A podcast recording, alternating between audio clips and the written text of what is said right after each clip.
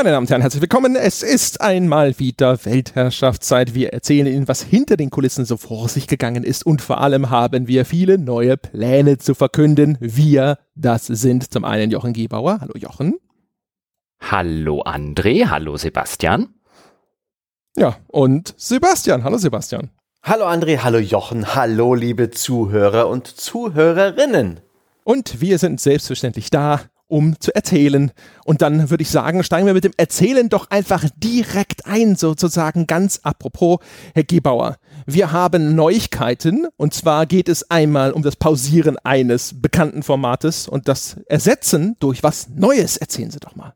Oh ja, und bevor jetzt die Leute Angst haben, nein, nein, es trifft nicht die zumindest gefühlt beliebtesten Formate bei uns, sondern es betrifft ein Format, bei dem wir in den letzten Wochen und in den letzten Monaten auch hinter den Kulissen immer ein bisschen Schwierigkeiten hatten, Themen zu finden und insbesondere Expertengäste zu finden. Die Rede ist von Besserwisser, dass wir mit dem September jetzt in eine kreative Pause schicken werden und es ersetzen werden. Das erscheint dann also am letzten Dienstag des Monats, beziehungsweise am vierten Dienstag des Monats, also jetzt im September zum ersten Mal, durch ein neues Format, das André und ich auch schon aufgezeichnet haben und das uns ausgezeichnet gefallen hat während dieser Aufnahme. Wir waren damit sehr, sehr zufrieden mit dem Prototypen. Wir hoffen, ihr seid damit auch zufrieden, wollen aber an dieser Stelle, um die Überraschung nicht zu verderben, noch gar nicht viel mehr darüber sagen, außer den Arbeitstitel, unter dem es derzeit firmiert, und der lautet En Detail. Wir waren mal französisch unterwegs. Äh, oui, oui, das waren wir. Der Titel, ne, da kann man sich schon so wahrscheinlich grob drunter vorstellen, vielleicht in welche Richtung das gehen könnte. Ein paar Worte zu Besserwisser. Die wichtigsten Worte zuerst. Wenn die Menschen hören, oh, das macht eine kreative Pause, dann denken sie wahrscheinlich jetzt, okay, das war's, das sehen wir nie wieder. Wir sagen nicht, dass ihr es vielleicht nicht nie wieder seht. Wir haben aber aktuell tatsächlich den Plan, dass wir das einfach nochmal neu aufsetzen. Das Problem ist mit Besserwisser, wir haben angefangen und wir hatten eigentlich eine relativ klare Vorstellung davon, was in diesem Format vorkommen soll. Wir hatten, dachten, wir haben ein relativ klares Konzept davon. Und jetzt in letzter Zeit haben wir aber festgestellt, sowohl wir untereinander vielleicht, als auch insbesondere die Hörer da draußen haben alle innerhalb dieses Rahmens durchaus relativ unterschiedliche Vorstellungen davon, was in Besserwisser drankommen soll, wie das zu behandeln ist und so weiter und so fort.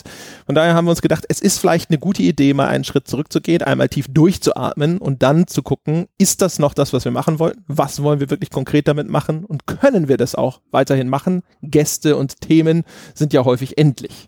Genau. Da fühlt sich jetzt vielleicht der ein oder andere an des Teufels Advokat zurückerinnert, was ja im letzten Jahr kurzzeitig bei uns lief und wo wir auch gesagt haben, damit gehen wir zurück ans Reißbrett, das legt erstmal eine kreative Pause ein. Und da denkt jetzt vielleicht der Fan des Teufels Advokat, haha, da habt ihr das auch schon gesagt und nichts ist mehr passiert, aber nein, auch da gibt es hinter den Kulissen, die sind allerdings noch nicht so spruchreif, wie bei dem neuen En-Detail-Format durchaus Überlegungen, das zurückzubringen. Das werden wir wahrscheinlich Ende des Jahres, Anfang nächsten Jahres eher angehen, weil jetzt, und das ist nicht das einzige neue Format, das En-Detail, was wir hier ankündigen, jetzt diese neuen Formate kommen und natürlich dann auch im Oktober und November die große Release-Welle ausbricht zum Weihnachtsgeschäft. Da wollen wir uns jetzt nicht viel mehr von diesem Kuchen abbeißen, als wir am Ende tatsächlich essen können. Sebastian. Was hältst du denn von der kreativen Besserwisserpause? Immer gut. Ich bin der Meinung, man müssen nicht auf Krampf jetzt irgendwelche Formate weiterführen und mit Verlegenheitsinhalten füllen, weil nichts zwingt uns dazu. Wir arbeiten nicht auf irgendeinen Plan, den uns irgendjemand vorgesetzt hat, sondern wir machen das alles selber und ich habe überhaupt kein Problem damit, wenn wir Dinge in den Ruhestand oder in die Zwangspause schicken, wenn sie nicht mehr so gut sind, wie sie sein könnten. Und das ist wirklich schon so, wie es André vorhin gesagt hat, oder was du's. Themen und Gäste sind endlich. Und ähm, dem müssen wir uns auch stellen. Und wieso dann lieber nicht ein anderes Töpfchen finden, in dem gewisse Themen und Gedanken besser passen als in den Besserwisser-Topf? Ich bin da überhaupt nicht emotional dran verknüpft, also irgendwie gebunden oder davon abhängig, dass alles so weiterläuft, wie es ist. Von mir aus können wir nächstes Jahr komplett andere Formate machen. Nicht mehr mehr einen Sonntagscast, wenn wir coole andere Ideen haben. Okay, das wird jetzt wahrscheinlich eher weniger passieren, meine Damen und Herren, bevor Sie da jetzt Angst bekommen, dass der Sonntagspodcast weggeht. Ich glaube, bei uns ist das so ein bisschen so, wir haben sehr feste Formate, die auch sehr beliebt sind und sehr gut funktionieren und bei denen uns die Themen und die Gäste bestimmt nicht weglaufen werden. Ich denke da an zehn Jahre klüger, ich denke da an Walkthrough, ich denke da auch ans Altbier. Und dann haben wir andere Formate, bei denen es, glaube ich, sinnvoll ist, eher in so, wir haben das ja schon öfters mal gesagt, in so Staffeln zu denken und uns einfach zu überlegen, okay, wir haben jetzt was wie Besserwisser und wir haben fünf coole Themen und wir haben auch tatsächlich fünf deutschsprachige Gäste, die was zu diesen Themen sagen können und auch wirklich als Experten auftreten können und dann produzieren wir wieder eine Staffel Besserwisser, anstatt solche Formate zu einem festen monatlichen Bestandteil zu machen, wo wir dann irgendwann dastehen und sagen, okay, nächste Woche muss ja ein Besserwisser produziert werden, aber wir haben gerade kein Thema, beziehungsweise wir hätten ein Thema, aber der eigentliche Expertengast, der sich dafür anbietet, weil es in Deutschland nicht so viele gibt, der hat aber erst wieder in drei Wochen Zeit. Und dann wird das so zu einer Art Hamsterrad und ich glaube, es ist relativ gut, da auszubrechen und das zu ersetzen durch ein Format, auf das wir A, einen Haufen Lust haben und das uns echt Spaß gemacht hat bei der Aufnahme, bei der wir kaum erwarten können, die nächste Folge aufzunehmen. Das ist A immer gut und B ist das dann auch wieder ein Format, bei dem wir zumindest denken, dass en Detail, dass da auch wirklich genug drin steckt, um das über einen längeren Zeitraum laufen zu lassen, ohne dass es sich totläuft oder ohne dass wir irgendwann dastehen und sagen, wir haben keine Themen mehr oder wir haben vor allen Dingen keine deutschsprachigen Gäste mehr dafür. Ja, also zumindest die Folge ist, äh, glaube ich, also ziemlich stark, die wir gemacht haben, die erste. Ich hoffe, dass das die Leute hinterher auch so sehen werden. Alles, was mit Gästen zu tun hat und was vielleicht auch besser wisse einigermaßen zwingend, nicht unbedingt, aber doch relativ stark auf Gäste angewiesen ist, ist natürlich ein bisschen schwierig, weil dann ist halt alles nicht, das liegt nicht so richtig in unserer Hand und häufig denkt man, man hat es im Sack und dann fällt es dann doch wieder durch. Da kommen wir gleich nochmal drauf zu sprechen. Von daher, wir werden sehen, was wir, was wir damit machen. Also wir haben ja am Anfang schon mal gesagt, dass wir mehr in so Staffeln denken wollen. Das haben wir bislang außer bei den Anekdoten, glaube ich, noch zu wenig umgesetzt, dass wir sagen, wir machen jetzt so und so viele Folgen und dann ist aber auch erstmal Schluss, um erstmal auch so ein bisschen mehr Varianz zu machen, um halt einfach auch wieder neue Dinge, mehr neue Dinge auszuprobieren. Je mehr wir halt ständig fortlaufend, fest, immer unendlich sozusagen weiter produzieren, desto mehr beschränkt bringt uns das? Und zum anderen, desto mehr ist man halt häufig dann auch in so einer Situation, wo man sich denkt, so, okay, ich brauche jetzt unbedingt eine Folge, um dieses Versprechen einzulösen, dass die an dem oder dem Tag erscheint. Und da muss man sich häufig entscheiden, mache ich das jetzt quasi nicht in der Idealversion und dafür kommt es dann oder ich, äh, es kommt wieder zu Verzögerungen und so weiter und so fort. Genau. Und an der Stelle muss man ja vielleicht auch noch sagen, ich meine, ich habe das in dem einen oder anderen Monat schon bei einer Kolumne bemerkt. Du hast es, du wirst dann jetzt gleich dazu kommen, bei Nachgeforscht bemerkt. Sebastian hat es ja auch schon gemerkt bei zum Beispiel seinem Hardware-Talk. Es gibt auch immer wieder Situationen, da hat man entweder spontan kein Thema. Und wenn ich bei der Kolumne kein gutes Thema habe, kein Thema habe, das mich jetzt umtreibt und das auch halbwegs originell ist, weil wir es nicht schon eine Woche vorher im Sonntagspodcast besprochen haben, dann kann ich mich natürlich hinsetzen, kann irgendeine 0815-Kolumne raushauen, nur damit ich eine rausgehauen habe. Aber ich glaube, das ist nicht sinnvoll im Sinne von einem, dann mach weder ich was, womit ich zufrieden bin, noch bekommt der Hörer was, oder der Leser der Kolumne bekommt was, was wirklich qualitativ auf dem Niveau ist, auf dem es eigentlich sein sollte. Und dann, es ist ja nicht so, als hätten wir jetzt in den, in den letzten Wochen nichts oder in den Monaten, wo dann mal was ausfällt, nichts irgendwie anderes produziert, als würden uns irgendwie die Inhalte fehlen und so weiter, dann ergibt es mehr Sinn, dann mache ich lieber eine Wertschätzung. Dann machen wir lieber eine Viertelstunde oder sonst irgendwas, wo wir halt wirklich dahinter stehen und wo wir sagen können, da können wir richtig gute Qualität produzieren. Bei Sebastian war es jetzt ja, glaube ich, so, dass er bei dem Hardware Talk drei Leuten wochenlang hinterhergelaufen ist und dann ist wieder was anderes passiert. Und natürlich könnte man jetzt sagen, jetzt holt man sich halt irgendjemanden, Hauptsache wir haben eine Folge Hardware Talk produziert. Aber ich glaube, dann ist man genau in die diese Content-Falle, in der sich sehr, sehr viele Magazine, Webseiten, nicht nur in unserer Branche befinden, nämlich in diesem, okay, heute muss das und das passieren, weil es steht ja so und so, haben wir es irgendwann mal angekündigt. Und ja, eine gewisse Planbarkeit, deswegen haben wir ja auch den Wochenplan, eine gewisse Planbarkeit ist wichtig, weil auch ich als Hörer würde gerne wissen wollen, was erscheint denn, was bekomme ich denn für meine fünf Dollar im Monat? Was, auf was kann ich mich nächste Woche freuen? Was kann ich erwarten? Deswegen haben wir den Wochenplan eingeführt. Aber uns da zu sehr drauf zu versteifen, dass wirklich wirklich alles immer an einem gewissen Tag im Monat erscheinen muss. Ich glaube, das tut weder uns gut, noch tut es unseren Inhalten gut. Zustimmung. Ja. Dann kommen wir an der Stelle doch gleich zu nachgeforscht. Es gibt verschiedene Gründe, warum Aussetzer, Verschiebungen und ähnliches bei uns passieren. Das eine ist natürlich solche Sachen wie, keine Ahnung, es klappt nicht, das Thema ist nicht da. Bei mir äh, in diesem Falle ist es eine Mischung. Ja. Zum einen laufe ich seit Ewigkeiten dem letzten nötigen Gast für diese nachgeforscht Themenwoche hinterher, die ich, glaube ich, in der letzten Weltherrschaft auch schon angekündigt hatte. Ich will eine Themenwoche machen zum Thema Online-Journalismus heute, wo halt Experten über all das sprechen, dass wir hier immer wieder so ein bisschen am Rande erwähnen und mitunter auch kritisieren. Sachen wie SEO, Sachen wie, keine Ahnung, zum Beispiel auch Online-Werbung und ähnliches.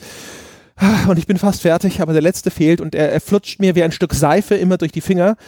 Das ist sozusagen einfach Pech. Umgekehrt muss ich aber auch zugeben, da war er wieder der Größenwahn. Ich hatte nachgeforscht, alles ordentlich, immer vorproduziert, ja, hatte einen schönen Plan. Und dann habe ich mir diese Themenwoche ausgedacht und habe mir gedacht, so ja, und dann mache ich diese fünf Folgen und dann kriegen die Leute ganz viel nachgeforscht. Und das mündete darin, dass sie jetzt relativ lange erstmal gar keinen nachgeforscht bekommen haben. Sorry dafür. Ich habe immer gedacht, ich stehe ja so kurz vor Schluss, das klappt alles und dann kriegen sie so viel, dann äh, werden sie mir alles verzeihen. Ich hoffe, dass dieser Zustand trotzdem noch eintrifft, aber ja, sorry. Also ich, ich war mir eigentlich sehr sicher und dann kam alles anders. Dann reden wir aber vielleicht auch noch über die positiven Aspekte, denn neben unserem neuen Format en Detail und auch Sebastian, bei dir kann man sich schon in dieser Woche jetzt auf das nächste Wer macht denn sowas freuen. Das hast du auch schon im Sack, richtig? Falls die Leute sich fragen, was ist denn damit passiert? Nein, nein, da kommt jetzt die nächste Episode und auch ein Hardware-Talk wird es im September geben, korrekt? Schweiß und Tränen. Es muss, es muss. Ich werde das erzwingen. Notfalls entführe ich Leute aus ihrer Arbeit und setze ihnen ein Mikro vor. Das ist die frustrierende Geschichte. Während man mit euch jederzeit über Spiele reden kann, kann ich euch nicht mit irgendwie mit Prozessoren kommen und so weiter. Da muss ich halt Experten finden und die sind erstaunlich schwierig anzulanden, ja. Das ist wie beim Angeln, wenn nix beißt oder wenn was beißt und es zuckt ein bisschen und man reißt die Angelrute in die Luft nur um nichts, ja, nichts in der Hand zu halten. Es ist aber tatsächlich ein bisschen interessant, weil wir haben ja alle drei gedacht, du bist ja damals gekommen und hast gesagt, ich will so einen Hardware-Talk machen. Mich interessiert das, da habe ich Bock zu. Und wir fanden das alle drei ziemlich cool. Und die erste Folge haben wir ja sogar zusammen gemacht, wo du mir Hardware-Noob so ein paar Sachen erklärt hast, einfach so ein bisschen als Einstieg. Und du hattest ja im Laufe der Zeit einen Haufen Ideen und einen Haufen Gäste, die du haben wolltest. Und anscheinend, weil wir jetzt aus unserer Warte, gerade André und ich, wir haben halt immer mit Gästen aus der Spieleindustrie zu tun. Und ja, da ist es manchmal auch nicht ganz einfach, aber in der Regel findet man jemanden. Und es war wirklich erstaunlich, wie lange du jetzt Leuten aus dem Hardware-Metier nachlaufen musstest und wie viele du davon einfach nicht festgenagelt bekommen hast, weil das ist ungewöhnlich aus unserer bisherigen Expertise, André, oder?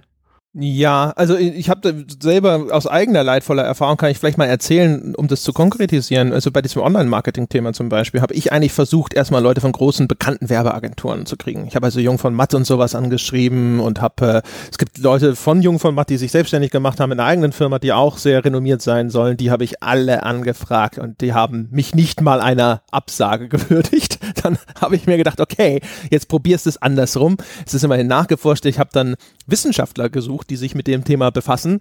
Die hatten auch entweder so wenig Interesse, dass sie nicht geantwortet haben, oder andere Leute haben halt gesagt, so ja, können sie gerne machen und der erste Termin ist im Dezember. Dann habe ich gedacht, so fuck, fuck, das kann ja wohl nicht wahr sein. Und dann habe ich jetzt tatsächlich jemanden gefunden, einen ehemaligen Kollegen von Krawallzeiten, der inzwischen ein hohes Tier bei sehr großen Firmen gewesen ist, in diesem ganzen Bereich sich hervorragend auskennt, früher auch für EA und eben für Krawall gemacht, äh, gearbeitet hat und da war ich jetzt natürlich super zuversichtlich, weil ich gedacht habe, so, naja, das ist ein Buddy von mir, natürlich klappt das, aber auch der hat natürlich inzwischen Familie und der hat auch einen sehr belastenden Job und da kommen wir einfach nicht zusammen. Das heißt, es ist halt manchmal echt einfach der Wurm drin bei sowas. Ja, das ist echt doof. Aber ich, ich bin dran. Ich bin jetzt wieder motiviert, auch so ein paar Leute anzuschreiben, wo ich es schon aufgegeben habe. Dieser eine Overclocker. Hm, ich werde noch mal nerven. ich, ja, ich kann es auch verstehen. Es ist manchmal echt frustrierend, auch gerade Wissenschaftler. Ich habe schon den einen oder anderen angeschrieben, wo ich gedacht habe, das wäre mal ein cooler Sonntagspodcast. Ich habe zum Beispiel immer mal gedacht, ich würde gerne, und dann hätte ich jetzt Sebastian noch dazu gebeten und da hätte André vielleicht mal aussetzen können, ich würde gerne mit jemandem, der sich über gerade mit japanischen Medien und mit japanischer Videospielkultur beschäftigt darüber genau reden. Und da habe ich mehrere Leute angeschrieben, mir mehrere Leute geben lassen und auch von denen kam nie eine Antwort. Wo du dann halt auch so ein bisschen da sitzt und dir denkst so, hm, okay, wenn die jetzt keine Zeit oder keine Lust haben, ist ja alles legitim, aber es wäre schon schön, wenn sie wenigstens mal absagen würden. Oder ich verstehe ja auch nicht, warum wollen die denn über ihren Themenkomplex nicht reden, keine Ahnung. Aber da ist es erheblich schwieriger, jemanden zu kriegen, also außerhalb der Branche als echt innerhalb. Das unterschätzt man manchmal, weil es eigentlich nicht sonderlich schwierig ist, einen deutschsprachigen Gast zu finden. Jetzt haben wir vorher gesagt, bei Besserwisser ist es nochmal so ein bisschen anderer Fall, aber wenn ich jetzt mit jemandem über Adventures oder so reden will, dann finde ich einen deutschen Gast. Und aus der Wissenschaft oder anscheinend von Hardware und insbesondere, wenn es dann noch in andere Bereiche geht, wie André jetzt bei Werbeagenturen gesagt hat, da wird es echt viel schwieriger. Ist halt auch eine Anspruchsgeschichte. Weißt du, ich hätte irgendwann zwischendrin sagen können, na gut, ich nehme jetzt einfach irgendeinen Online-Marketing-Menschen. Den hätte ich bestimmt bekommen. Das Problem ist natürlich, dass wenn ich das mache, stelle ich mir immer vor, ich möchte jemanden, der entweder aufgrund seiner Credentials, weil er halt bei einer Firma arbeitet, deren Renommee einem zumindest nahelegt, dass die halt die Besten der Besten einstellen, dass der deswegen besonders gut geeignet ist oder weil er eben forscht und in der Beziehung dort in irgendeiner Form schon Forschung gemacht hat, die entweder genau passt oder Forschung gemacht hat, wo er quasi als äh, Koryphäe oder so in seinem Feld gilt und so weiter und so fort. Ich will natürlich jemanden haben, wo ich hinter sage, das ist auch wirklich wirklich ein Gast, der dort mit Autorität zu diesem Thema sprechen kann.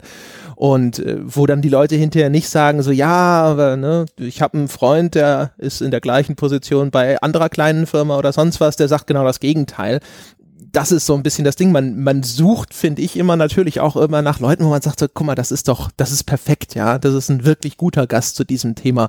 Und dann hast du dir das in den Kopf gesetzt und dann lässt du natürlich auch erstmal nicht gleich locker, sondern dann schreibst du nochmal eine E-Mail, vielleicht haben sie es ja nur übersehen, läufst du dem nochmal hinterher. Das Schlimmste sind halt, wie gesagt, die Fälle, wo du dann, wo einer schon sagt, ja, okay, würde ich machen. Und dann dann klappt's nicht, dann klappt's nicht, dann verpasst man Termine, die vielleicht gepasst hätten. Oder es, es bricht zwischendrin auch mal einfach der Kontakt ab, weil jemand fährt in Urlaub, der sagt natürlich dann nicht jedem Hansel Bescheid, der mal ein Interview bei ihm angefragt hat, sondern dann kommt auf einmal drei Wochen nichts mehr und du denkst dir so, äh, was denn jetzt? Aber jetzt haben wir genug gejammert, ja da müssen wir durch und da müssen wir raus und äh, zumindest bei Sebastian wird das hoffentlich auch, also wer macht denn sowas, hat ja schon geklappt und äh, auch wieder ein Hardware-Format geben. Da haben wir neulich auch gebrainstormt, wen man da jetzt so alles anhauen könnte. Ich bin da sehr zuversichtlich. Kommen wir mal nach dem Jammern auf hohem Niveau zu weiteren neuen Dingen, die wir vorhaben. Ich fange jetzt mal ganz kurz an und dann gebe ich den Ball an den André weiter, weil wir neulich etwas länger gebrainstormt haben. Wir haben mal wieder gesagt, wir gehen mal einen Schritt zurück und überlegen uns so ein bisschen aus dem Alltagstrott raus, nicht weil wir das nicht machen wollen, sondern wir treten einen Schritt zurück und überlegen uns, auf was hätten wir denn sonst noch Bock? Und was bleibt vielleicht im Alltag zu häufig liegen, wo man dann sagt, auch wenn ich mal Zeit habe, würde ich ja das Ganze gerne machen und wozu man sich einfach mal die Zeit einfach nehmen kann und nehmen sollte, um das Angebot zu erweitern und das Angebot zu verbessern und wieder mehr neue Sachen reinzubringen. Und da kam ich für mich so ein bisschen auf die Idee, André hat noch eine konkretere Geschichte, dass ich und Sebastian geht es ja ein bisschen ähnlich, gerne rauskäme oder häufiger mal rauskäme. Und zwar gar nicht so im Sinne, bei Sebastian ist es ja vielleicht auch noch so ein bisschen eine persönliche Situation mit dem Mitbewohner, der nicht immer zu Hause ist und solche Geschichten, dass er einfach gerne unter Leute häufiger gehen würde. Und ich stelle bei mir immer wieder fest, wenn ich mal auf so einer Entwicklerkonferenz bin oder wenn ich wie jetzt auf der Gamescom bin, dass sich das wunderbar eignet, um Informationen zu bekommen, um Kontakte zu knüpfen, um Sachen hinter den Kulissen zu erfahren und, und, und, und, und, die dann später für weitere Formate, für Sonntagspodcasts und so weiter echt hilfreich sind oder für Walkthroughs, was Gäste angeht und so weiter und so fort. Und dass mir das auch relativ viel Spaß macht. Also ich habe jetzt nicht vor, auf irgendwelche klassischen Preview-Events zu fahren. Das haben wir die ganze Zeit abgelehnt. Das werden wir auch weiterhin ablehnen, es sei denn, es käme da jetzt irgendwie eine Ausnahmefall dazu, bei der wir dann nicht irgendwelche globalen NDAs und sonstiges unterschreiben, sondern einfach ein Spiel spielen könnten und dann direkt drüber berichten. Das hatten wir von vornherein nicht ausgeschlossen, aber so diese klassischen Preview-Events, darum geht's nicht. Sondern es ging einfach mal dazu, vielleicht einen Studiobesuch zu machen oder auf ein paar mehr von diesen Entwicklerkonferenzen zu fahren oder sich mit jemandem einfach mal zu treffen und zu sagen, wir quatschen mal off the record über interessante Dinge, was bei Publisher und sonst was XY passiert und, und, und, und, und. Halt einfach den persönlichen Kontakt ein bisschen pflegen, gleichzeitig ein bisschen rauskommen und im Idealfall noch ein Format zu machen und da könnte dann auch Sebastian dabei mitmachen, das so unter dem Arbeitstitel On the Road firmiert. Und bei dem es dann zum Beispiel eine kleine Audioreportage gäbe von irgendeinem Studiobesuch oder ein Interview mal gäbe, wenn man irgendwo vor Ort wäre und, und, und, und, und. Da gäbe es verschiedene Möglichkeiten, die man da halt verknüpfen könnte. Im Idealfall wäre das also nicht so ein, der Jochen fährt einmal im Monat oder der Sebastian fährt einmal im Monat irgendwo hin und redet mit irgendwelchen Leuten und die Hörer haben unmittelbar nichts davon, sondern vielleicht dann Informationen in irgendeinem Podcast oder drei Wochen später mal den Gast, der sich dabei ergeben hat, sondern die haben auch unmittelbar was davon durch ein ein mehr oder weniger umfangreiches Audioformat. Dazu werden wir uns dann noch entsprechendes Equipment kaufen müssen, weil das können wir mit unserem aktuellen Equipment einfach schlecht abbilden. Da wird man dann ein Mikrofon kaufen müssen, das sich dazu eignet, dann zum Beispiel einen Soundbite irgendwo in einem belebten Büro und so weiter einzufangen, wie man das vielleicht aus dem Hörfunk kennt. Da sind wir derzeit noch nicht ausgestattet, aber daran soll es nicht scheitern. Wird dann sehr wahrscheinlich Erscheinen ein erster Prototyp, würde ich schätzen, Ende des Jahres, Anfang nächsten Jahres, schlicht und ergreifend. Ich habe es vorher schon mal erwähnt. Jetzt ist André im Urlaub, erstmal zweieinhalb Wochen lang und danach beginnt die große Release-Welle. Da werden wir sehr eingespannt sein mit den ganzen Oktober- und November-Releases, aber das ist was Schönes, was man in der release-freieren Zeit ab Dezember und dann im Frühjahr beziehungsweise noch im Winter anleiern kann. Das nur schon mal als Ausblick in die mittelfristige Zukunft. Sebastian, du willst ja auch ein bisschen mehr raus. Was hättest du dir denn so vorgestellt? Hast du da schon was im Kopf? Hm. Man könnte zum Beispiel mal bei Ubisoft klingeln in Berlin, sobald die da hochgefahren sind und mal gucken, ob sie irgendwas äh, preisgeben, aber ich befürchte, sie werden da höchste Geheimhaltung haben. Ansonsten gibt es halt schon immer noch viele Entwickler in Deutschland, gerade die die kleineren, ob in Karlsruhe, im Schwarzwald irgendwo, im Ruhrpott oder halt auch in Berlin, München, Hamburg. Das finde ich spannend. Sehr, sehr interessant wäre für mich, ich weiß gar nicht, ob es das gibt, Game Testing. Ob da in Deutschland überhaupt noch Unternehmen sind, die Spiele auf Funktionen überprüfen, also QA, oder ob das inzwischen alles eher outgesourced ist und bei uns vielleicht nur noch die Lokalisierung überprüft wird in kleinen Büros. Das finde ich auch spannend. Also es gibt, da gibt's viele Themen. Oder auch sowas wie, wie Fan-Treffen oder ja, irgendwelche kleineren Liebhaberkreise, sei es von Hardware, sei es von Spielen. Ich kann mir auch vorstellen, mal zu so einer Cosplay-Veranstaltung zu gehen. Zu einer reinen, ja, die nicht irgendwie bloß im Rahmen der Gamescom stattfindet, sondern sowas. Das, das finde ich alles sehr interessant, diese ganzen Aspekte von, ja, sowohl der, der handwerklichen und wirtschaftlichen Geschichte des Spieleproduzierens als auch die Kundschaft, dieser Aspekt Fandom, das könnte echt was hergeben. Vielleicht an der Stelle noch als kleine Anekdote, da wird es demnächst auch was dazu zu hören geben. Mehr, viel mehr will ich dann noch gar nicht dazu sagen, weil wir noch am überlegen sind, wie wir das machen, ob wir das als Magazin-Special machen, ob wir das im Rahmen des Magazins machen. Ich glaube, für einen reinen Sonntagspodcast wäre es nicht ganz ergiebig genug, denn ich war neulich, das hatte sich just so ergeben und dann habe ich die Gelegenheit beim Schopfe gepackt, bei einem kleineren Entwickler Schrägstrich Publisher, der mir sein Steam Backend gezeigt hat. Also das, was man normalerweise nicht zu Gesicht bekommt, weil es einem NDA unterliegt und eigentlich niemandem gezeigt werden darf und so weiter und so fort, haben die mir freundlicherweise, natürlich nach zugesicherter Anonymität, ihr Steam Backend mit ihren Umsätzen und so weiter und so fort gezeigt. Und da gab es einige sehr, sehr interessante Dinge, die ich tatsächlich auch noch nicht wusste darüber, wie Steam funktioniert, die wir dann demnächst wahrscheinlich Sebastian und ich in einer kleinen Sonderfolge mal besprechen werden. Das sind halt so Sachen, die kriegt man nicht von zu Hause mit, für die ist es wirklich hilfreich, wenn man halt auch ab und zu mal die Schuhe schnürt und nach draußen in die reale Welt geht. Bin gespannt. Hast du eigentlich schon auch was im Kopf, Jochen? Wo willst du denn hinfahren? Ich bin da tatsächlich noch so ein bisschen am Überlegen, dadurch, dass es jetzt noch ein bisschen weiter hin ist. Also ich würde mir tatsächlich dann mal die ein oder andere Entwicklerkonferenz angucken oder die ein oder andere kleinere Entwicklerveranstaltung. Ich war ja neulich auf diesen German Dev Days oder jetzt im Sommer, was mich sehr überrascht hat, weil ich muss ganz ehrlich sagen, das war die wesentlich interessantere und für mich jetzt, gut, ich bin jetzt auch kein Entwickler, aber für mich ergiebigere Veranstaltung als jetzt der eine Tag, wo wir auf der großen DevCon in Köln war, die da parallel beziehungsweise kurz vor der Gamescom stattfindet. Da hatte ich interessantere Vorträge, da hatte ich interessantere Gesprächspartner, für mich persönlich jetzt. Also solche Geschichten können überraschend ergiebig sein und überraschend interessant sein und man kann überraschend viele Kontakte mitnehmen. Es gäbe aber durchaus auch andere Geschichten. Zum Beispiel jetzt einfach mal wild rumgesponnen. Ich glaube, es wäre sehr interessant, wirklich mal einen Tag nach Belgien zu fahren. Das dürfte auch nicht so viel kosten und Larian zu besuchen, wenn das, wenn sowas ging, also die Macher von Original Sin. Sowas stelle ich mir spannend vor. Und das kann man wirklich an einem Tag machen, ohne dass man zu tief in die Tasche greifen muss. Wäre vielleicht auch mal interessant, ein bisschen auszubrechen aus dem klassischen Berichterstattungscycle, wie er etabliert ist, im Spielejournalismus aus Ankündigung, Preview, Test und so weiter, um ein Studio zu besuchen, ein paar Wochen nachdem ihr Spiel erschienen ist, was sie da tun und wie es da zugeht und wie sie noch dran arbeiten. Apropos, ich habe ja, auch das habe ich mit André so ein bisschen gebrainstormt, aber das ist wirklich komplett in der Konzeptionsphase und es kann sein, dass da nie was draus wird, aber wenn wir jetzt hier sowieso schon ein bisschen dabei sind, ich hatte so eine Idee, es gibt bei HBO eine relativ in den USA sehr bekannte Serie namens Hard Knocks. Und bei Hard Knocks geht es darum, dass ein Fernsehteam und ein Journalistenteam in jeder Saison ein Footballteam während der Vorbereitung begleitet und All Access hat. Das heißt, die sind dann auch live dabei, wie Spieler von ihren Coaches rausgeschmissen werden oder wie sich Spieler verletzen und solche Geschichten. Und das funktioniert echt extrem gut, dieses Format in diesem Kontext. Und ich habe mir immer gedacht, und ich gehe mit dem Gedanken schon seit ein paar Wochen schwanger, ich wäre gerne beim Release eines Spiels bei einem Entwickler oder Publisher dabei und würde dort so eine, so eine mehrteilige Reportage machen. Insbesondere auch im Hinblick darauf, wie sitzen die zum Beispiel, wenn ihr Spiel dann um 0 Uhr released wird, wie sitzen die davor, wie gucken die sich die Zahlen an, welche Bugs sind in den ersten zwei, drei Minuten plötzlich im yeah, Raum? genau. All, all solche Geschichten und so vielleicht ein paar Wochen vor Release bis so ein bisschen nach Release in drei, vier, fünf Folgen. Sowas stelle ich mir geil vor. Da hätte ich voll Bock drauf. Da ist jetzt halt nur die Frage, findet man jemanden, der einem diesen Access gibt, wo man dann vielleicht auch mal in einem Marketing-Meeting mit drin sitzt und was laufen lassen darf.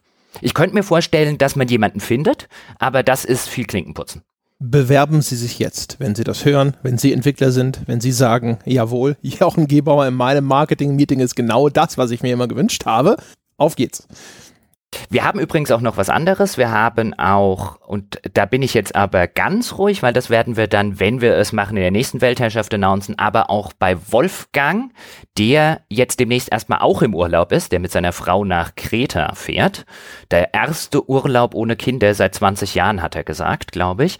Und äh, wenn der wieder da ist, werden wir auch da über eine neue Formatidee reden, die wir hatten, die wir ausgesprochen cool finden, aber mehr dazu im Oktober. Mm. Reden wir über neue Formatideen, die konkreter sind. Ich habe es äh, schon immer mal so ein bisschen äh, links und rechts erwähnt schon, keine Ahnung, ich glaube sogar schon im letzten Jahr, ich hatte immer so die Idee, ob man sowas macht wie eine Art Presseclub, wo Menschen für so eine Art Panel von regelmäßigen Gästen über bemerkenswerte Artikel spricht oder auch über bemerkenswerte Meldungen. Entweder die Gedanken daraus weiterspinnt oder vielleicht das Ganze nochmal eine Ebene höher aufhängt. Und das konkretisiert sich jetzt gerade und ich habe da auch schon zwei Mitstreiter, also meine beiden Panelists sozusagen, die habe ich einigermaßen einigermaßen sicher im Sack. Durch meinen Urlaub wird da jetzt die erste Folge wahrscheinlich erst Anfang Oktober produziert werden von The Panel, wie ich das jetzt erstmal so als Arbeitstitel getauft habe. Aber das wird ganz interessant werden, glaube ich, weil ich äh, meiner Meinung nach hervorragende Panel-Besetzung bekommen werde. Sofern das jetzt nicht noch durchführt, ich habe jetzt gerade eben sozusagen auch schon die zweite Zusage bekommen. Ich habe sie also beide im Sack. Ich habe aber beide noch nicht gefragt, ob ich sie schon hier offiziell announcen kann und äh, quasi, ich habe Vorsicht gelernt. Deswegen mache ich das auch erst, wenn wir das ganz sicher eingetütet haben. Aber es sind erstens zwei Leute, die den Menschen zumindest bekannt sein sollten. Ich glaube, den meisten sind sie nicht irrsinnig bekannt, aber wenn sie erfahren, wer das ist, einer davon war bei uns schon mal zu Gast, den anderen sollte man aus anderen Gründen kennen. Sie sind beide meiner Meinung nach hervorragend, sind auch beide meine erste Wahl gewesen bin sehr gespannt. Ich habe auch vor, einen dritten Platz in diesem Panel dann so vielleicht ein bisschen wechselnd zu besetzen. Also ich selber moderiere das dann hauptsächlich. Ich diskutiere nicht wahnsinnig viel mit, denke ich. Entweder wenn einer von uns Lust hat, sich zu irgendeinem dieser Folgen oder dieser Themen zu äußern, dass dann vielleicht nochmal Sebastian oder Jochen dazu hüpft. Oder dass wir vielleicht noch einen Springerplatz haben, wenn wir Themen haben, wo man sagt, so wäre ja super, wenn noch ein Spieleentwickler oder sowas mit dabei wäre, dass man dann halt Wolfgang oder irgendjemand anders dazu einladen kann. Das ist sozusagen das Konzept des Ganzen. Es klingt alles noch so ein bisschen vage, aber also in meiner Vorstellung zumindest wird es total hervorragend werden. Und ich bin ziemlich zuversichtlich zumindest, dass wir da im Oktober, wahrscheinlich dann so Mitte Oktober, Ende Oktober die erste Folge, den ersten Prototypen von ausstrahlen werden. Hm, ich bin sehr gespannt drauf. Ja, ich würde ja an solchen Stellen immer sagen, Vielleicht doch erst im November, aber ich weiß ja, dass André da dann immer sofort, wenn er ein neues Spielzeug hat, dann will er auch sofort damit spielen. Im Oktober sind halt echt, echt viele Releases. Also meine Damen und Herren, nageln Sie den armen André nicht auf seinen Optimismus fest, wenn es tatsächlich November wird, weil ab Mitte Oktober wird's echt crazy. Hast du meine Release-Liste geguckt? Ja, aber das macht dann ja ihr alles. Ihr müsst ja auch mal was arbeiten. Ne? Wenn ihr hier schon eure Lustreisen unternehmt oder sonst Ob irgendwas. Ne? Lustreisen? Ne? Ja, ich meine, ja, wir wissen ja alle, da sitzt er dann im Studio, trinkt nett Kaffee, ja, am Schluss kommt er wieder und dann heißt es, ja, war nicht so viel los, äh, vielleicht mal ein Nebensatz im Podcast, aber ihr, die hatten echt guten Kuchen, ja. ja, genau. Weil, weil ich genau der Typ bin, der sowas gerne macht. Ja, ich fahre total ja, gerne irgendwo durch Deutschland rum, um mit irgendwelchen Leuten Kaffee zu trinken und Banalitäten auszutauschen. Das ist, äh, das ist total meins. Viel schlimmer ist, du magst keinen Kuchen. Das kommt noch erschwerend hinzu. Ja, mhm. das ist übrigens, das ist, das ist äh, die, das dunkle Geheimnis, das wir Jochen Gebauer noch nicht wussten, ja, was ihn sofort suspekt macht eigentlich. Deswegen hat er das nie verraten. Jochen Gebauer mag nämlich eigentlich größtenteils keine Süßigkeiten. Korrekt. Gummibärchen sind so ziemlich das Einzige, was ich Süßes esse. Ich mag keinen Kuchen, ich mag keine Schokolade und so weiter. Mhm. Ja. Und wenn Sie sich fragen, warum er so grinchig ist, wenn Sie sich fragen, warum er so dünn ist. Auch das, ja, aber ich meine, wir auf, auf, die, auf die wichtigen Fakten konzentrieren hier. Gut, dann natürlich noch eine wichtige Ankündigung in diesem Podcast, meine Damen und Herren, und äh, vielleicht auch noch eine kleine Erklärung vorneweg. Sie haben vielleicht eine E-Mail bekommen, wenn Sie Bäcker sind, in der stand, wir hätten unser 19.000 Dollar Stretch Goal erreicht. Dann haben Sie auf Patreon geschaut und haben verwundert festgestellt, dass wir überhaupt nicht unser 19.000 Dollar Stretch Goal erreicht haben. Das hat einen eigenartigen Hintergrund. Wir hatten das jetzt das zweite Mal, dass kurz vor Monatsende auf einmal unsere Patreon-Gesamtsumme hochgeschnellt ist, so um 400, 500 Dollar und dann direkt wieder runtergefallen ist. Und jetzt wurde auch schon im Forum spekuliert, gibt es da Leute, die Schabernack treiben und zum Spaß mal ihre Pledge auf 500 Dollar setzen. Das war auch mein erster Gedanke. Das kann aber eigentlich nicht sein, weil wir kriegen immer eine E-Mail, wenn entweder eine neue Pledge hinzukommt oder jemand seine Pledge ändert, egal nach oben oder nach unten.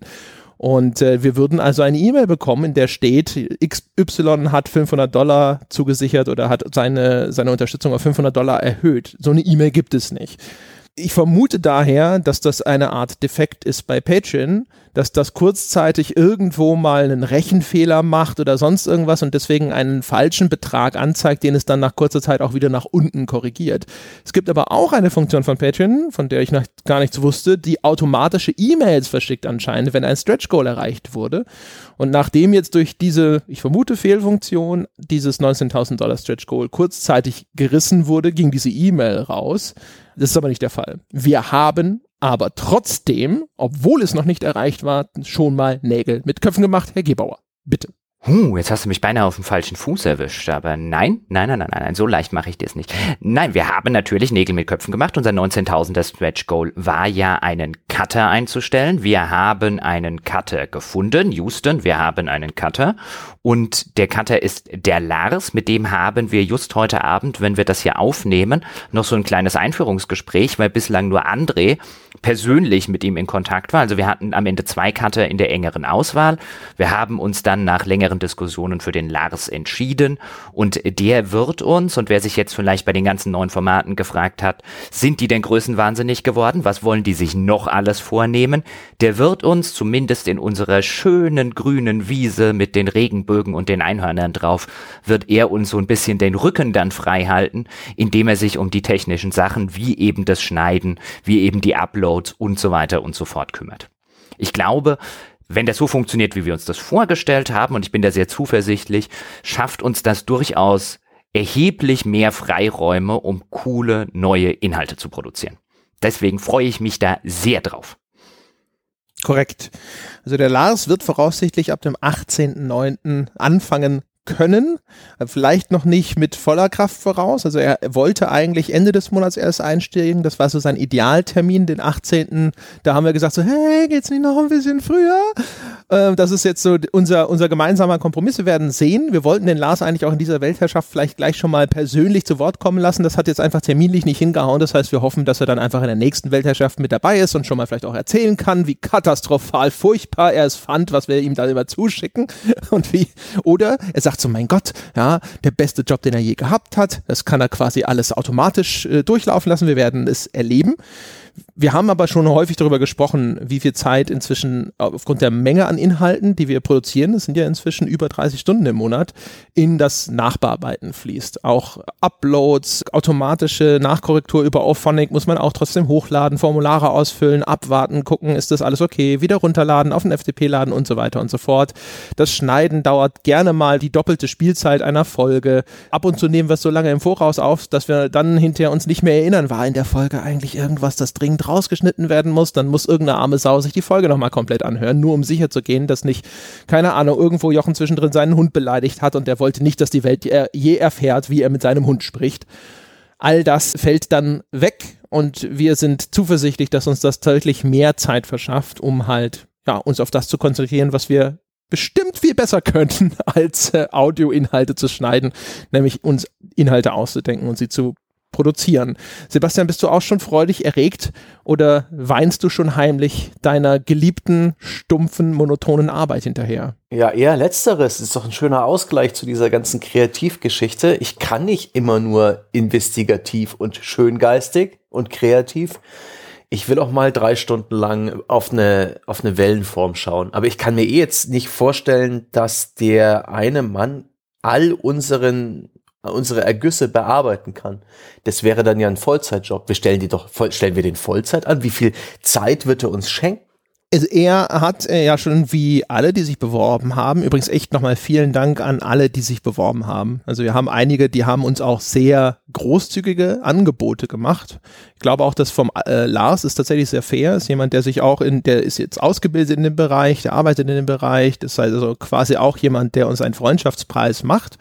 Man hat es am Stretch Goal gesehen, ganz günstig wird es nicht, aber trotzdem ist es, glaube ich, alles sehr, sehr fair gewesen. Wir hatten auch einige Leute, wo wir tatsächlich gesagt haben, nee, das, ist der, das, was er uns da anbietet, ist äh, einfach zu günstig, das wäre Ausbeutung, das äh, werden wir nicht machen. Und er behauptet nach dieser Arbeitsprobe, er hat ja schon mal gesehen, was er da bekommt, dass er das alles ordentlich hinbekommt. Und wenn, wenn wir hinterher feststellen, dass ihn das tatsächlich doch überfordert, dann werden wir natürlich auch da wieder, wie immer, on the fly nachkorrigieren müssen.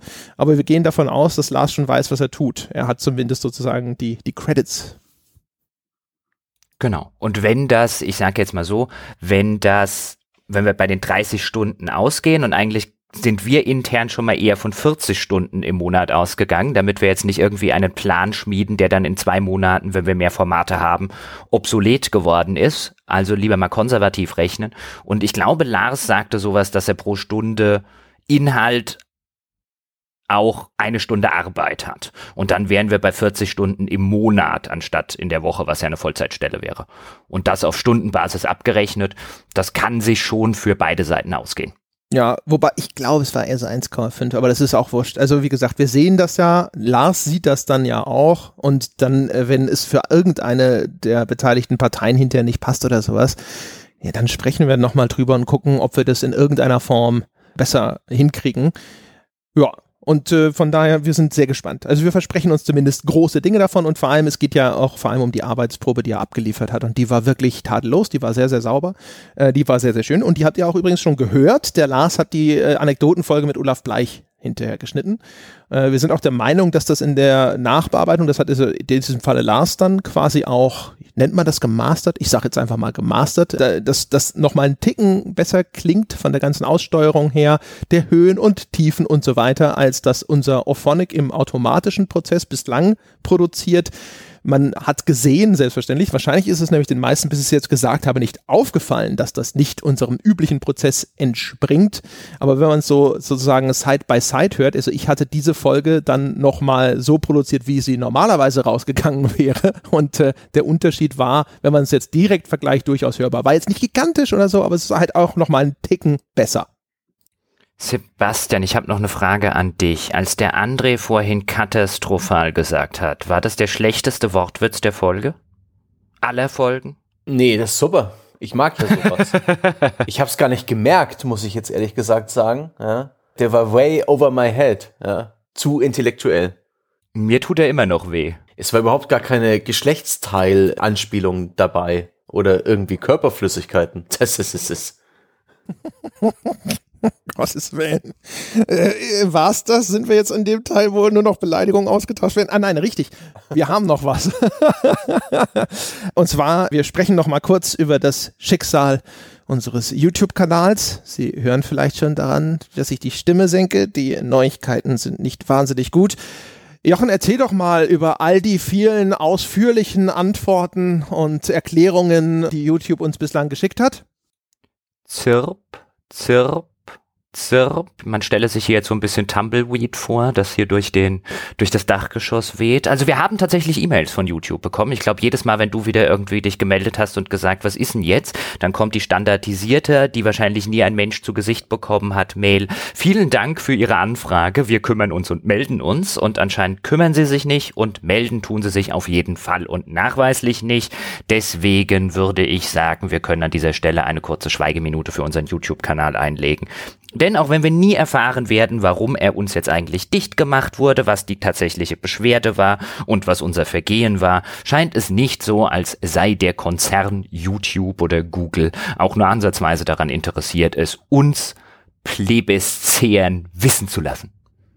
Why, YouTube? Er war noch so jung. Hatte sein ganzes Leben noch vor sich. Und das, also ich finde es halt echt schade, du hast es in der letzten Folge schon mal gesagt, an, hauptsächlich, es ist jetzt nicht so, dass uns der Untergang unseres YouTube-Kanals oder die Schließung unseres YouTube-Kanals jetzt wirklich wehtut in der Brieftasche oder was auch die Reichweite angeht. Das war ein zusätzlicher Service, der ganz nett war, aber der nicht kriegsentscheidend ist und nicht lebenswichtig für uns ist. Es tut mir halt wirklich leid um den, um den Vogt, also denjenigen, der bei uns den YouTube-Kanal so ein bisschen betreut hat, der die Videos ehrenamtlich hochgeladen hat, der uns da einfach nur unterstützen wollte und da sehr, sehr viel Arbeit und viele Stunden Arbeit rein investiert hat. Darum tut's mir halt wirklich leid und da das ist halt so der Punkt, wo ich mir denke, dann sag uns halt wenigstens, was es war, damit wir theoretisch noch sagen könnten, okay, das können wir in Zukunft vermeiden und wir legen uns einen neuen Kanal an. Aber jetzt sitzen wir halt in so einer, sind wir halt in so einer Lage. Jetzt will ich auch nicht sagen, hier, Vogt, leg uns doch mal bitte einen neuen Kanal an und mach dir wieder zig Stunden Arbeit, damit sie den in zwei Monaten wieder zumachen. Das ist ja für die, das ist ja für den Arsch.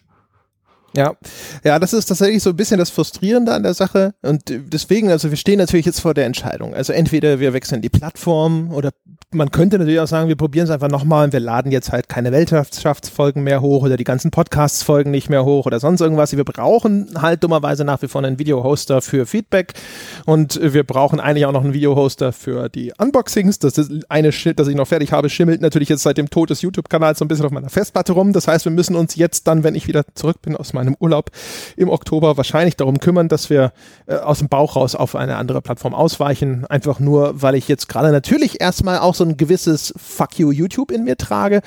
Äh, und zum anderen auch, weil das dann hoffentlich so ein bisschen diese Ungewissheit eliminiert. Woran lag es denn jetzt und werden wir dann vielleicht am Ende nur nach zwei Wochen wieder gesperrt oder sonst irgendwas, dass wir jetzt halt sagen, okay, wir gehen auf Vimeo oder was auch immer, was es da so gibt, dann müssen wir uns jetzt mal angucken, was es da so gibt und äh, dann, äh, dann werden wir da wahrscheinlich einfach äh, nochmal neu mit unserem Video-Hosting anfangen.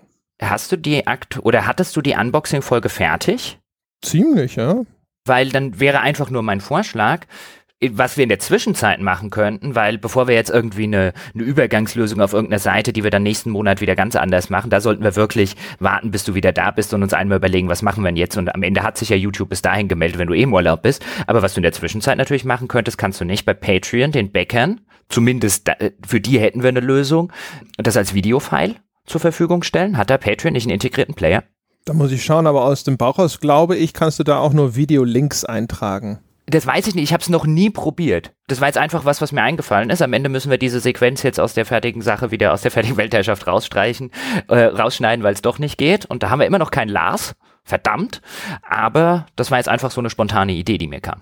Ich muss mal gucken. Ich weiß es nicht. Also Patreon. Tja, YouTube, Vimeo und Co. Man kann lediglich URLs einbinden. Man muss es mal anders hosten. Aber ich bin der Meinung, zur Not erstellen wir uns halt noch ein neuen YouTube-Kanal und befüllen ihn halt dann so minimal möglich mit den paar Sachen, die wir wirklich bringen wollen. So Livestream-Mitschnitte, Unboxings und ein bisschen anderen Kram und fertig. Der wird uns schon nicht wieder gesperrt, hoffe ich. ja. Naja, wir können gucken. Also ich kann die auf jeden Fall hochladen, meine Damen und Herren. Das heißt dann, äh, ja, verstehen Sie das mal als Ankündigung, dass Sie Ihr Unboxing demnächst kriegen. Immerhin. Und ich glaube, damit haben wir es. Und nachdem Sebastian, das ist ja wunderbar, nachdem Sebastian vorher schon seiner monotonen Tätigkeit hinterher getraut hat, weiß ich auch, wer die Folge schneidet. Ah, super, dann mache ich mir gleich ein Bier auf und. es ist 13.27 Uhr. und erwache morgen früh nackt vorm PC. Vielleicht ist dann die Folge geschnitten. Ja, das ist dann auch einer dieser Fälle, wo man sie vielleicht äh, besser nochmal anhört. Danach. Niemals. no risk. Das no würde fun. den Zauber nehmen von der ganzen Aktion. ja, meine Damen und Herren, falls Sie äh, statt einer Weltherrschaft nur Grundgeräusche gehört haben und diese Weltherrschaft jetzt irgendwie erst Tage später nach Beschwerden im Forum live gegangen ist, dann haben Sie die Geschichte auch schon gehört. Schön. Damit, glaube ich, haben wir es durch. Oder gibt es noch irgendwas zu erzählen? Jochen, hast du eigentlich schon von deinen Mikroproblemen berichtet? Nein, noch nicht, aber das müssen wir jetzt auch nicht in aller epischen Breite, finde ich, ausbreiten. Ich hatte in der vergangenen Woche, deswegen hat sich die Kolumne dann auch nochmal verzögert. Da haben die Bäcker dann ja ein, ein kurzes Update gekriegt, das sie dann später erscheint. Ich hatte ein paar hartnäckige Soundprobleme mit meinem Mikro beziehungsweise mit meinem Audio-Interface. Wir sind uns immer noch nicht ganz sicher, woran sie lagen. Wir haben aber sicherheitshalber oder ich habe mir sicherheitshalber ein neues Audio-Interface und ein neues Mikro bestellt, bevor ich das alte jetzt einschicke, weil es war offensichtlich ein Störfaktor beziehungsweise ein Defekt, der über das Mikro kam, weil es sowohl am Desktop-PC als auch am Laptop aufgetreten ist. Und es hat so zu Überlagerungen geführt. Dann wurden halt aus drei Worten am Ende bei der Aufnahme, die wurden halt so in eins zusammengemanscht. Das heißt, die Aufnahme oder die Kolumne damals, die konntest du so nicht rausstellen. Das ist so alle 30 Sekunden bis 45 Sekunden passiert. Aber beim Aufnehmen merkst du es nicht.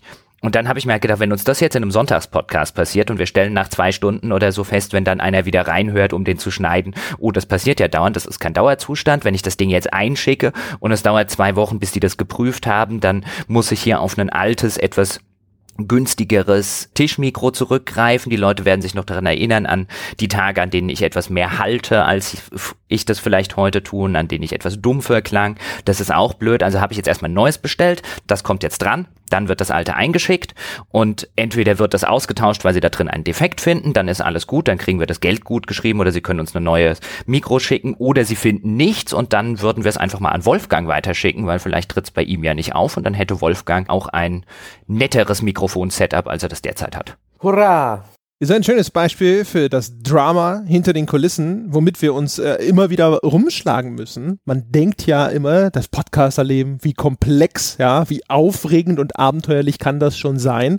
Aber auch das sind so Sachen, da haben wir da echt dann wieder so rumgerätselt, weil auf der einen Seite ist es ein Fehler, der nicht auftritt. Also die Gäste, also andere Leute, die mit Jochen sprechen, hören es nicht. Dann habe ich erst sofort gesagt, ja, dann kann es nicht am Mikro liegen. Das müssten die anderen Leute ja hören. Aber dann hat Jochen es auch an einem anderen Rechner ausprobiert, hatte das gleiche Problem und mit anderen Mikros hat er das Problem nicht, wo man dann halt denkt so, okay, es wird schon irgendwie am Mikro oder am Soundinterface irgendwie liegen, aber wo und warum jetzt auf einmal? Und dann geht es auch einmal kurz wieder und dann wieder nicht. Also das ist so, man steht so davor und denkt sich so, ja, aber aber was nu? Die Hardware ist ja auch nicht ganz günstig, dann doktert man halt ewig rum und dann kommt man am Schluss aber eben bei so einer Lösung wieder an.